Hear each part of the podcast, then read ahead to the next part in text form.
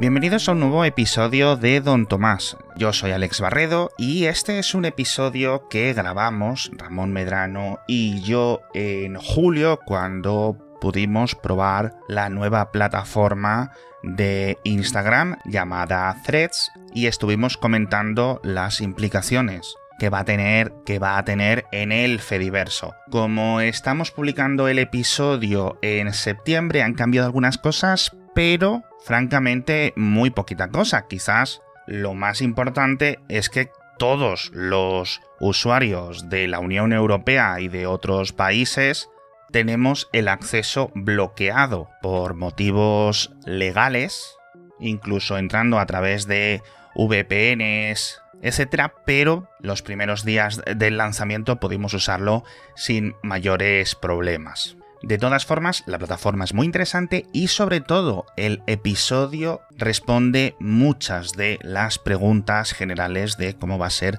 la interoperación entre Threads y Mastodon, entre Threads y en general el Fediverso. Así que os recomiendo que lo escuchéis, tengáis cuenta de Threads o no, y espero que os guste. Bienvenidos a un nuevo episodio de Don Tomás, el podcast en el que hablamos de descentralización. Mi nombre es eh, Alex Barredo, en este programa bajo mi alter ego de Don Alejandro, y conmigo está Ramón Medrano, alias Don Ramón. ¿Qué tal estás? Buenas, bien, bien, bien. Aquí eh, degustando las nuevas aplicaciones.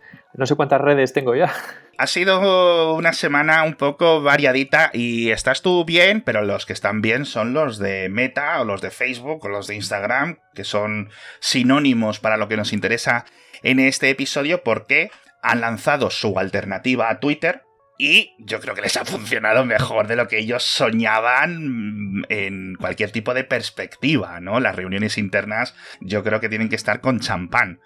Hombre, es que han llegado a, ¿Cuánto dijeron? Me parece que son 100 millones de, usuarios en 5 días. Sí, para cuando los oyentes estén escuchando, no me estallaría si fueran 150 o 200, porque el ritmo es bastante endiablado, ¿no? Entonces, la gran diferencia y el motivo de que en un programa de descentralización estemos hablando de una plataforma tan siloficada, ¿no? Tan aislada como tradicionalmente ha sido Facebook y sus diferentes plataformas, es porque Threads llega con una promesa, de momento promesa, de apertura y de descentralización o de interoperabilidad con otras cosas.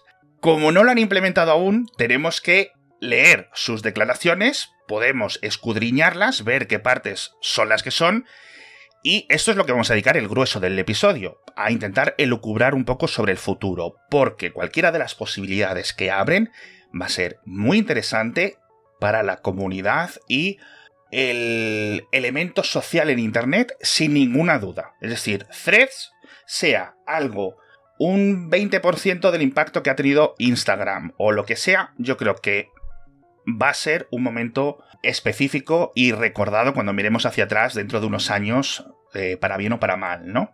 ¿Quieres comentar un poco qué es lo que hay ahora mismo en Threads antes de ir a hablar del tema de la federación eh, o de estas cosas? Es Twitter en 2010, básicamente ahora mismo. Y en, todos los aspectos, excepto el de la identidad, en el primero las funcionalidades que tiene es texto, eh, puedes añadir fotos y tal, pero básico tiene retweet y tal. Tiene citas, pero no tiene etiquetas, no tiene hashtags, la búsqueda solo es para usuarios, no puedes buscar contenido, o sea, no puedes buscar contenido, literalmente. Tienes bloqueos y puedes silenciar cuentas, pero no puedes silenciar palabras, es decir, está muy verde en algunas cosas, pero en otros elementos, como es UX, está francamente muy, muy, muy bien polido los servidores aguantan muy bien porque al final Facebook, la infraestructura es una cosa en la que hacen como pocas otras empresas. Sí, tiene el... Yo, por ejemplo, estoy utilizando la versión beta y cada día tienen algún release de alguna cosa, bastante visible, incremental. O sea, se ve que, la intención era lanzar algo para tener el, producto ahí y lo van a ir iterando y añadiendo cosas. El discurso que hay dentro de la plataforma también es como Twitter en 2010. Yo solo he visto fotos de coches he visto fotos de comida, he visto, igual esto viene un poco de Instagram también, he visto memes y tal, que es agradable de usar porque no hay, ¿sabes? Es todo, vale que no vas a encontrar noticias ni nada trascendental, pero sinceramente la verdad es que tampoco te encuentras trolls y cosas estas de momento, eso lo han... Claro, habrá que ver también hacia dónde, hacia dónde va el perfil del, del usuario, ¿no? Para entrar en sesión, tú tienes que entrar en sesión con una cuenta de Instagram, no, no hay una cuenta de threads, ¿no? Digamos, tú tienes que tener una cuenta de Instagram.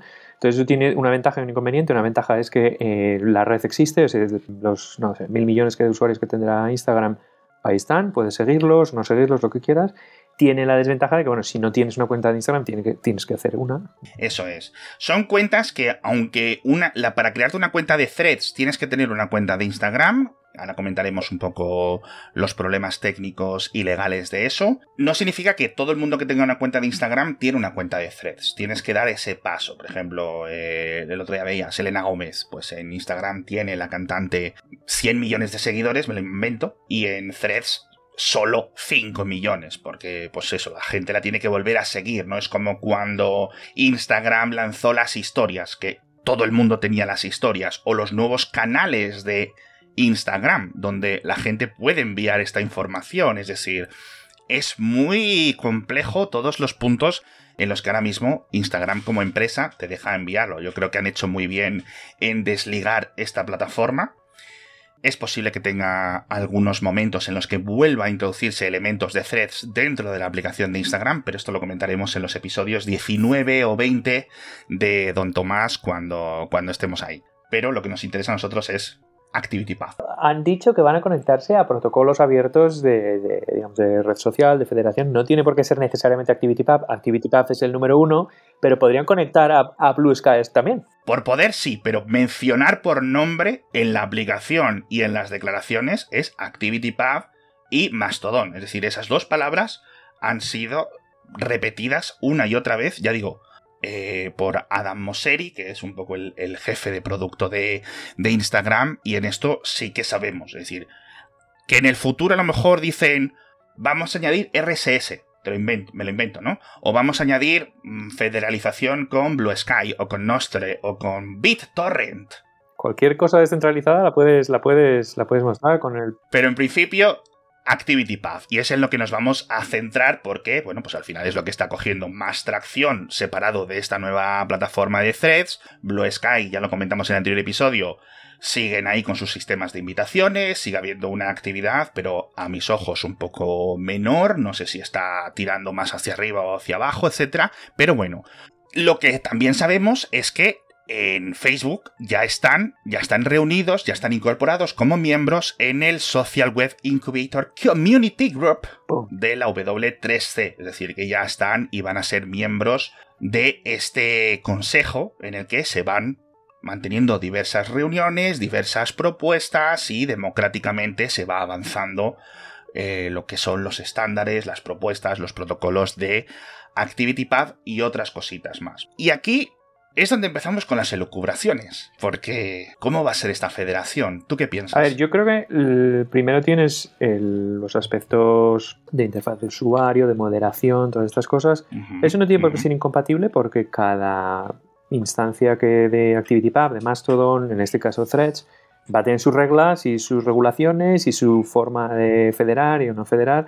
Entonces, bueno, ahí eh, se va a volver la mm, moderación de contenido se vuelve un poco más distribuida en el sentido de que a lo mejor eh, si tú eres un usuario de Threads y estás siguiendo a alguien en un servidor de Mastodon que tiene reglas distintas, eh, por ejemplo, Threads, si hace lo que hacen en Instagram, pues no van a permitir pornografía, por ejemplo, por decirlo de, un ejemplo que es muy claro, y en cambio en otros servidores de Mastodon sí lo van a permitir, lo que quiere decir que tú podrías desde Threads seguir a un, un usuario que está en otro servidor donde eso está.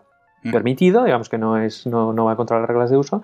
Entonces, claro, ahí cuando ese contenido entra en threads, eh, van a tener que decidir si, bueno, la moderación de este contenido es responsabilidad del servidor de, de threads, de, perdón, de Mastodon que, que, está federado, o si van a, por ejemplo, filtrar en un segundo nivel, ¿no? Es decir, Eso es. En, el, en el servidor donde sí que se permite porno, pues sí que lo puedes seguir, pero tienes que seguirlo en ese servidor. En Threads ese contenido lo, lo, quitan, o sea, no lo dejan, no lo Eso es, con algún tipo de reconocimiento de imágenes o reconocimiento de texto, algún tipo de contenido que sí sea legal en esa instancia donde tú estás o estás siguiendo a una persona que participa, que esa es la gran ventaja de todo este tipo de sistemas.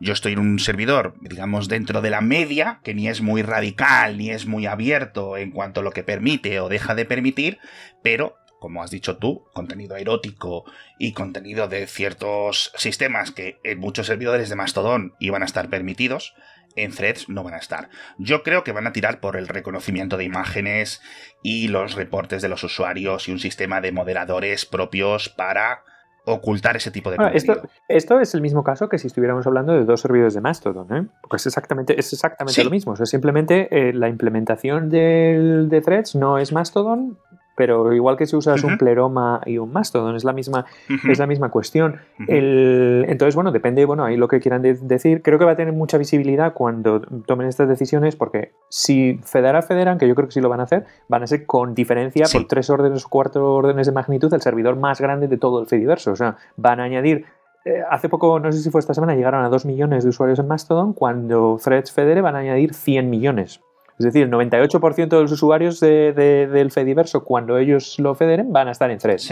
Entonces, sí es verdad que todas las decisiones que van a tener que tomar son exactamente iguales que las de un administrador de una instancia normal, pero claro, al ser, digamos, el jugador más principal en términos de usuarios, pues obviamente cuando ellos decidan permitir o no un contenido y demás, pues sí que yo creo que va a tener bastante, bastante visibilidad.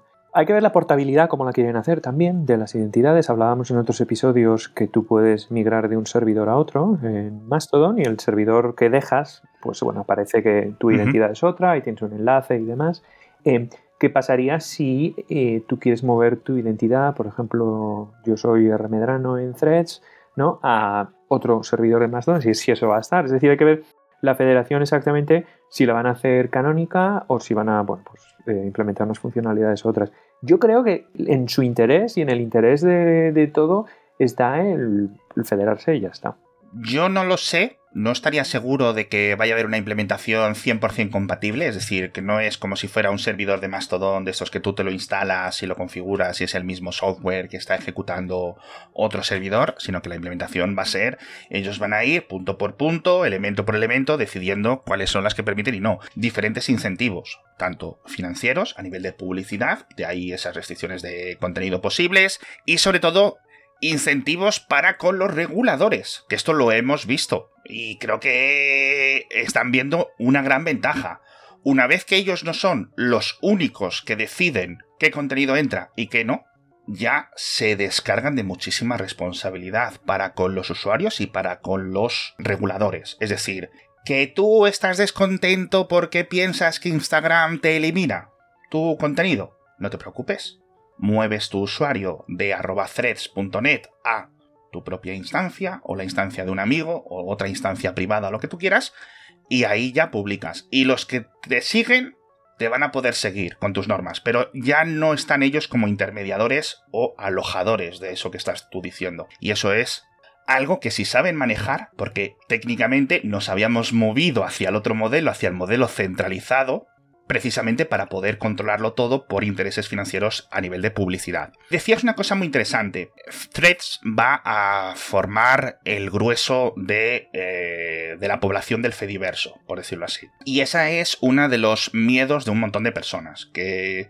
tengan tanto peso que puedan decidir unilateralmente o de una forma pues más a través de presiones o a través de determinados intereses implementar cambios en el protocolo o conseguir exenciones que otros servidores no deberían de, ¿sabes? No, no, podrían obtener si no tuvieran este peso, ¿no? O incluso liderar nuevos verbos, nuevas acciones, etcétera, lo cual puede ser útil, pero a lo mejor es demasiado interesado para ellos, ¿no?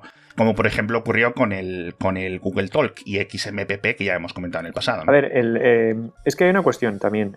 hablábamos de, pues, ¿sabes? Escrutinio, todas estas cosas efectivamente, cuando pasas de 2 millones de usuarios a 100, 150 millones de usuarios, pues las cosas cambian. Las cosas cambian tanto en el aspecto técnico, porque luego lo hablaremos, federar 100 millones de usuarios no es magia, o sea, eso es una cuestión que, que las instancias más pequeñas van a tener que tener, eh, van a tener que controlarlo y luego, efectivamente, bueno, yo creo que es positivo para el Fediverso que haya más eh, usuarios, principalmente porque estamos moviendo a redes en las que, como el email, y volvemos otra vez al mismo tema, yo mañana a lo mejor Threads hace cosas que no me interesan o tal y puedo lanzar mi instancia y mantenerme dentro de la conversación, ¿no? Creo que eso es muy interesante.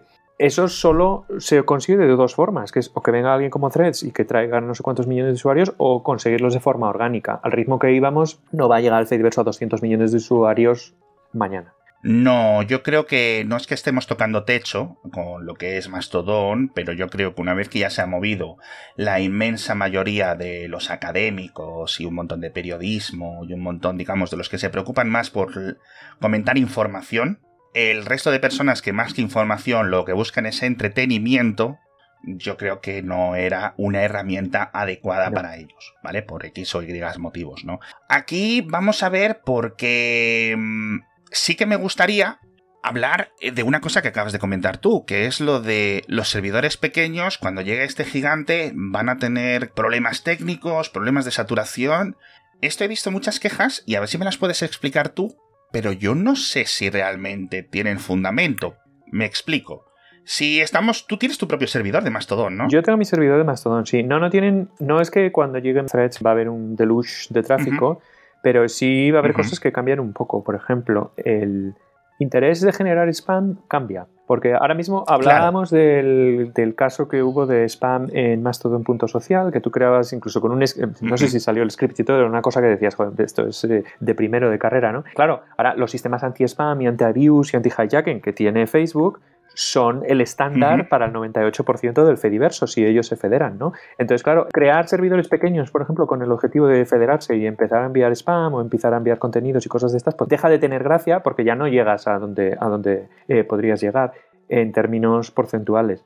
La otra cosa que yo creo que sí que cambia, si todo sigue así, una gran parte del contenido que vamos a ver va a estar o bien dentro del servidor de threads o procediendo del servidor de thread, ¿no? Porque si, si bueno, obviamente luego al final se forman dentro de las comunidades, uno sigue más a servidores de su servidor que a los de fuera también, entonces bueno, son como un poco de cosas conexas. Exacto. Pero bueno, si hay muchos creadores, dentro de threads, lo normal es que haya muchos servidores pequeños, pues tengan gente que sigue a Selena Gómez, como decías, a tal, creadores que están ahí. Exacto. Entonces, ese tráfico sí que lo, va, sí que lo va a ir generando el, servidor más o la instancia más principal. Sí, eso es cierto, pero al final eh, te da igual que Selena Gómez, para ti como servidor que va a recibir su contenido esté en arroba threads que se haya apuntado a mastodon.social.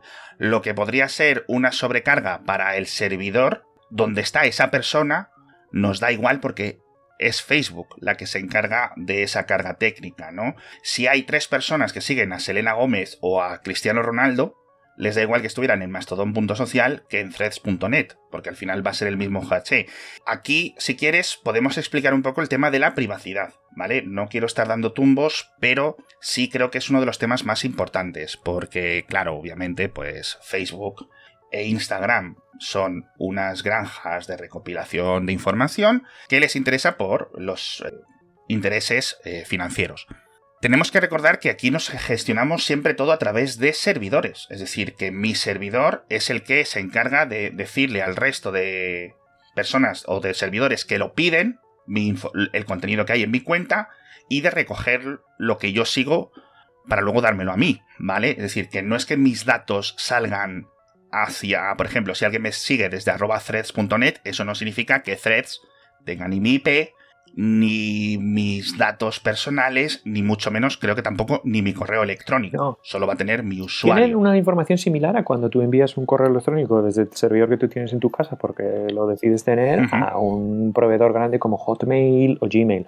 Efectivamente, pues van a saber que tú has enviado un mensaje o has publicado un post en tu servidor, que tú tienes un usuario, eso pues lo tienes que publicar, ¿no? Y tiene una serie de metadata, como hay una serie de headers y cosas de estas, ¿no? Que son necesarias para la operación del propio protocolo, o sea, no tiene, no tiene más. Entonces, bueno, uno cuando envía un mensaje, pues ya sabe que, que estás haciendo cierta publicación de cosas y en cualquier caso, si tú publicas un mensaje público, hay funciones como los buscadores que van a hacer crawling y que van a descubrir esa información igualmente. Hay que recordar también que tú puedes tener tu cuenta privada y cuando uno publica esas cosas, es tu instancia la que determina a quién enviarlo. Entonces tú si tienes tu cuenta privada, por ejemplo, solo quieres que tus seguidores lo vean, es tu instancia la que va a enviar el mensaje solo a las instancias donde están tus, tus, eh, tus seguidores.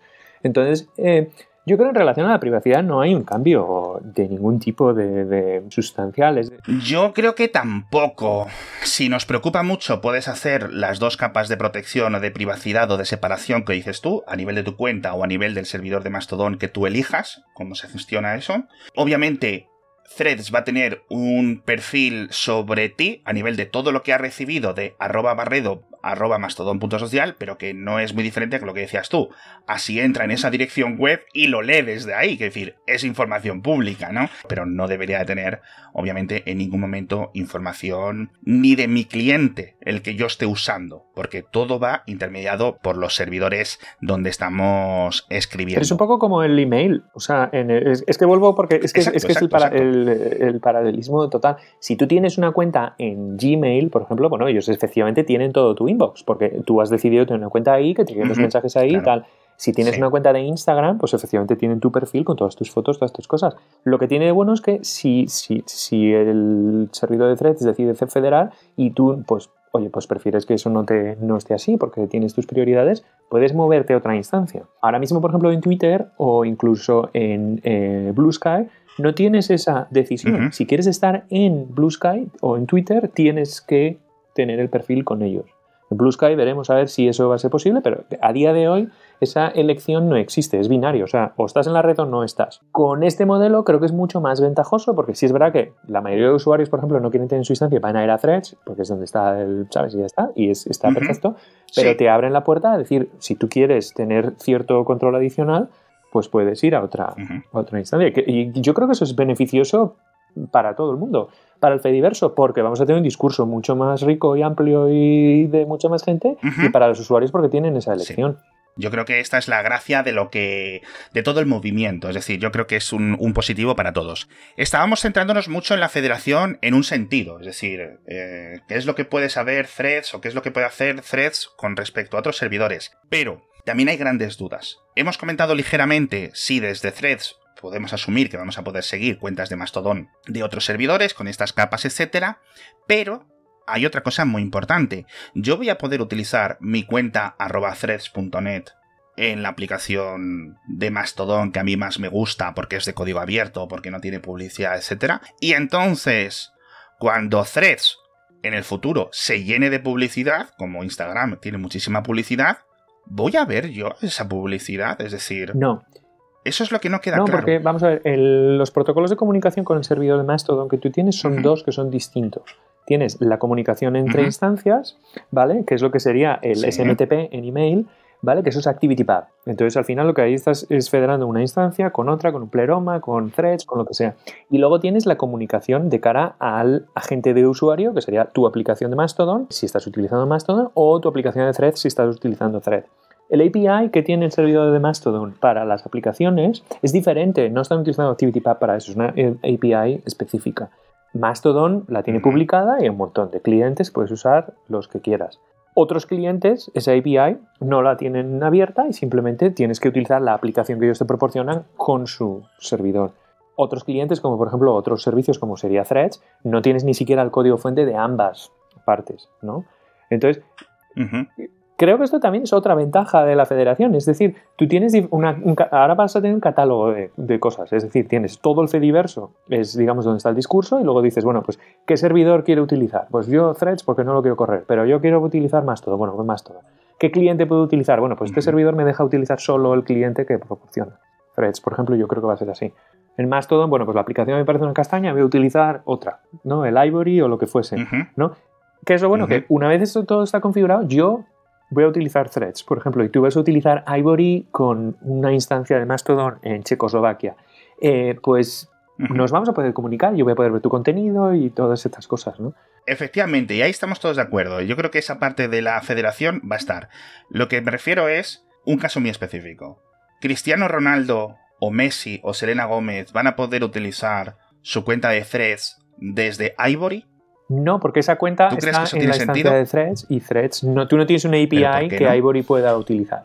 Pero si es ActivityPub completo, en principio. No, porque el ActivityPub es un protocolo solo entre las instancias, no entre los clientes. O sea, tienes un protocolo como es ActivityPub, que es SMTP, que sería para transmitir mensajes entre.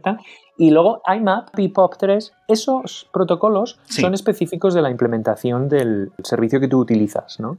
La mayoría está utilizando Mastodon, que sería como ser IMAP, y tú puedes poner el cliente que te dé la gana, pero tú imagínate que mañana viene un cliente que dice, nosotros somos un cliente de correo, que es fantástico, podemos hacer SMTP, enviar y recibir correos, todo lo que quieras, pero solo se puede utilizar con mi aplicación. Lo entiendo perfectamente. Lo que yo digo es que si la implementación o el adherirse al protocolo es 100%, deberían de permitir eso, porque parte del protocolo es la autenticación de cuentas y en principio si threads.net es un servidor o una instancia compatible al 100%, debería de permitirlo. Ahora, no me extrañaría que adoptasen el 95% de las cosas del estándar y esta no. Esto sería una de las cosas que yo quizás entendería. ¿Vale? Es decir, yo me puedo comunicar con threads, puedo recibir y enviar información, me pueden leer desde threads y yo puedo leerlo de threads, pero las cuentas y la gente que tenga threads, no. Yo no digo que si va a pasar o no. Yo a mí me gustaría que ocurriera. No me sorprendería que no ocurra. ¿Por qué? Porque claro, tú imagínate cuando esto vaya madurando y la gente, como vuelvo a insistir, diga, ah, es que si me instalo esta aplicación no tengo publicidad. Bueno, hay que verlo, hay que ver cómo evoluciona. Yo creo que implementación del protocolo no determina cuál es la comunicación que usas entre la aplicación y el, servidor. Podrías tener incluso, y se ha hablado de tener instancias en el lado del cliente, ¿sabes? Que la propia aplicación que tú utilizas fuera ya directamente una instancia. Por supuesto. Y luego el protocolo de ActivityPub, en relación a los usuarios, no establece muchas más cosas, excepto los formatos de los identificadores y que los identificadores están asociados a una instancia, pero si tú quieres eh, tener tus identificadores en tu instancia en una Active Directory, porque, oye, tienes una cuenta de empresa, por ejemplo, el New York Times tiene una instancia de Mastodon y pues los usuarios vienen de su Active Directory interno, por ejemplo, por poner un ejemplo. No es problemático. Absolutamente. Yo creo que hay una parte que me dice que sí, por ejemplo, Gmail. Yo puedo tener Gmail y si entro en su página web tengo publicidad. Y si uso su aplicación oficial, también tengo publicidad. Mira, Gmail es un, es un ejemplo muy bueno de lo siguiente. Pero lo puedo utilizar en el cliente de Microsoft o en cualquier cliente de en Thunderbird que no tiene publicidad. Es decir, Gmail me está dando un servicio de forma gratuita y yo creo que ese ejemplo creo que es muy bueno en el caso, o una comparación muy buena en el caso de que Threads se decidió hacer un salto a una federación completa. Y sería muy bueno, porque entonces debería de competir con una interfaz y unas cosas tan buenas dentro de su cliente para que además de usar su servidor, tú utilices su cliente. Ya, pero eso no es así porque, mira, el Gmail creo que es un ejemplo muy bueno que has puesto porque es lo siguiente. Gmail cuando nació no soportaba IMAP. Tú no podías conectar un cliente externo a Gmail, no tenía si es Popo IMAP, lo que fuera. No quiere decir que no fuera una aplicación 100% compatible con la federación del email. ¿Qué ocurría? El agente de usuario, el MTA que se llama en el caso del email, simplemente estaba embebido en el propio, la propia aplicación. Eso es lo que pasa con Threads la federación ocurría, porque tú podías mandar emails entre una cuenta de un servidor y otra. Claro, si no tenía, hubiera tenido poquita utilidad, ¿no? Eh, entonces creo que, o sea, la federación ocurre en el lado de la instancia. La federación al final lo que ocurre es como el protocolo IP. Simplemente sirve para conectar redes, ¿vale? Luego, cada red, pues eso lo gestiona de una forma, de una forma diferente. Lo entiendo y vuelvo a insistir. Es cierto que Gmail al, principio no permitía esto, pero luego ya lo, por, ejemplo, lo, permitió. Es decir, no me extrañaría que también esto fuera por diferentes etapas. Y ahora, por ejemplo, yo utilizo la versión web de Gmail, me sigue pareciendo lo que más me gusta a mí, lo que más se adapta a mi uso, y me gusta más usarla que utilizar mi propio cliente en escritorio. Entonces, pues ahí Gmail tiene esa ventaja. Y ahí consigue sacar sus datos o lo que ellos necesiten para aprovechar el hecho de que yo estoy utilizando esos recursos de forma gratuita. Yo creo que sí está ese incentivo para threads de hacerlo, es decir, que haya una competición, que me quieran ganar por lo bueno que es su cliente, más allá de por la cantidad de gente que hay en su, en su estancia. El cliente es, el cliente es bueno, ¿eh? o sea, el cliente, la aplicación, para ser una aplicación que lleva menos de una semana en, el mercado, o sea, rápida, está bien diseñada, simple, o sea, no tiene Simple en el buen sentido de la palabra, ¿vale? Sencillo, vamos a decir. Le faltan algunas funciones, como comentábamos al principio, sobre todo tienes una vista web, pero solo es para los perfiles, no tienes la versión principal en web, solo están trabajando en ello. Vamos a ver hacia dónde van. Hemos hablado de eh, posibles elementos de privacidad, hemos hablado de dónde van a ser las líneas nuevas de moderación del propio Threads a nivel cliente, a nivel eh, servidor, etcétera, y de las posibles dificultades en los dos sentidos de la federación, tanto hacia como desde. Yo mm, resumiría esto porque tampoco ya vamos a entrar en el lucubrar, quiero decir, vamos a esperar a que empiece esto a correr para poder hablar según lo vayan implementando, que me parece que aquí ActivityPub es, yo no sé si decirte el HTML o el JavaScript. Es decir, yo tengo Linux, yo tengo un smartphone, yo tengo una videoconsola, yo tengo un Nokia no sé qué, y puedo acceder a esta página web que tú has diseñado. Tú tienes Windows, tú tienes lo que quieras, también puedes entrar y ver esa página web. Yo creo que esto es muy similar, ¿no? Tengo diferentes clientes con los que puedo elegir e interpretar ese contenido por no utilizar siempre el correo electrónico, ¿no? Yo creo que en este sentido, eh, ActivityPath, como hemos dicho muchas veces, un RSS de dos, de dos sentidos, Creo que aquí ha ganado, francamente, un elemento muy positivo para todos. Ojalá no me equivoque, claro. Pero bueno, entonces, en el peor de los casos nos quedamos como estamos, ¿no? A ver, esto es un poco como HTML y HTTP a la vez, porque define un poco el protocolo que tienes para comunicarte y el formato de los, de los mensajes que tú puedes utilizar. Tú en, ActivityPub no mm. puedes publicar lo que te dé la gana. Puedes publicar lo que te dé la gana, pero tiene una serie de formatos para darle una estructura.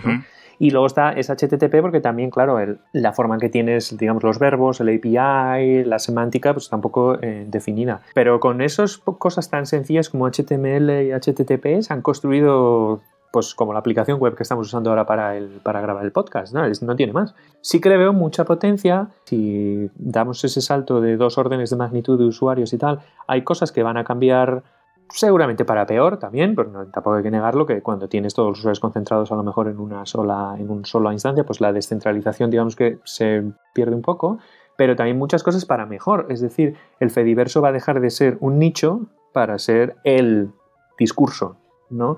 Y, yo eso lo veo positivo en, para instancias, aunque no seas de thread. Absolutamente, yo creo que este es un poco el, sentido. Eh, otra comparación que podemos hacer es en el caso de eh, Internet Explorer en su momento, Chrome hoy en día, que al final, una vez que han adoptado los estándares que son, decidan incorporar ciertos pseudo estándares, ¿no? O apisonar en estos grupos de estándares el protocolo para adoptar o para guiar o para dirigir cosas sin un consenso general, ¿no? Y que luego unas eh, personas o unos eh, servidores pongan alguna función de JavaScript o algún API que Chrome tiene y que si entras con Firefox pues no funciona, ¿no? De la misma forma que, imagínate, Threads añade emisiones en directo, pero desde la aplicación de Ivory no puedes verlas hasta que no implementen específicamente esa extensión de ActivityPath ha sido así siempre, o sea, con el, con el vamos a ver,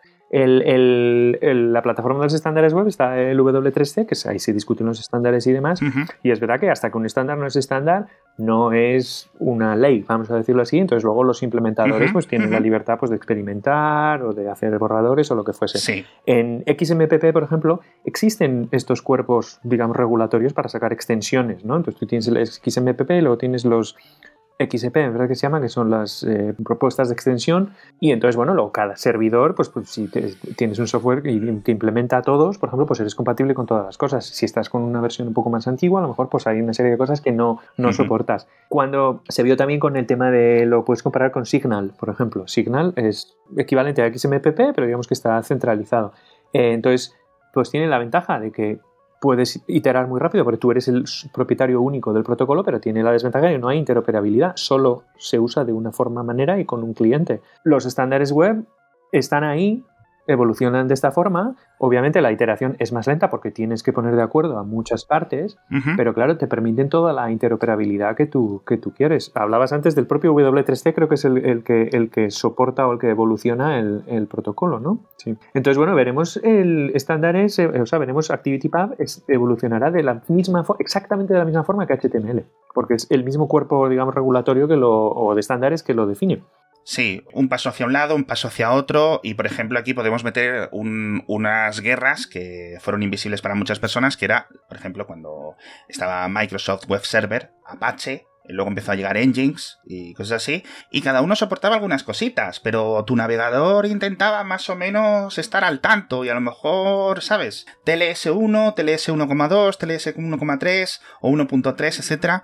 Todas estas cosas técnicas que al final a nosotros nos va a dar un poco más igual. Lo importante es que podamos elegir en la mayoría de ocasiones, mayoría de ocasiones, el cliente que queremos utilizar, la tecnología que queremos utilizar, tanto nosotros como el servidor que utilizamos para comunicarnos con el resto de servidores o incluso esta idea que dabas tú otra vez de una especie de cliente-servidor unificado, que podría ser un experimento muy interesante.